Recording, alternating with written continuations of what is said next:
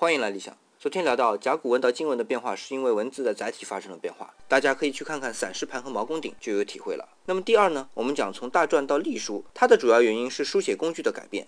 在秦之前的字基本是刻的，所以篆这个书写字体是比较适合的，它字体圆润，线条比较强。而在秦这里，不只是指秦始皇建立的秦帝国，也指战国时期的秦啊，出现了毛笔这种相对书写速度快的工具被接受以后，字体就自然立化。所谓立化，就是将笔画拉直，圆角变折角。所以在这里就可以解释为什么有秦隶。另外，秦始皇在统一了东方六国以后，统一文字，将字啊都整理为小篆。